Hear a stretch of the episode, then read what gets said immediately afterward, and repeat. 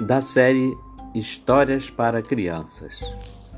O Pastorzinho Mentiroso.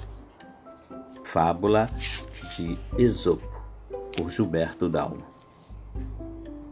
Era uma vez um pastorzinho que passava muito tempo cuidando de suas ovelhas. E como se aborrecia com isso, ficava inventando maneiras de se divertir. Um dia, ele decidiu divertir-se às custas dos, dos, amigos camponeses que trabalhavam perto dali e começou a gritar: Socorro, socorro! O lobo vem aí!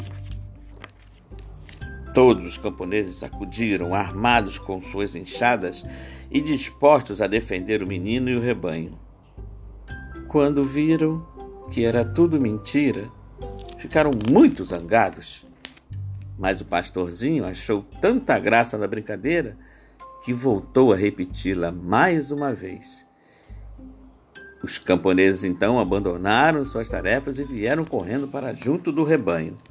E outra vez o pastorzinho rolou de rir, vendo as caras de susto dos camponeses em disparada.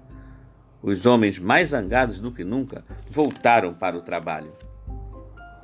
Mas chegou um dia em que o lobo apareceu de verdade então o pastorzinho soube o que era ter medo.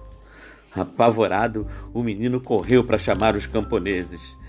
O pastorzinho já estava quase sem voz de tanto gritar: Socorro, socorro, ajudem-me! O lobo vai comer as minhas ovelhas! Socorro! Mas os camponeses, acostumados com a brincadeira dele, não lhe deram a melhor, a menor confiança.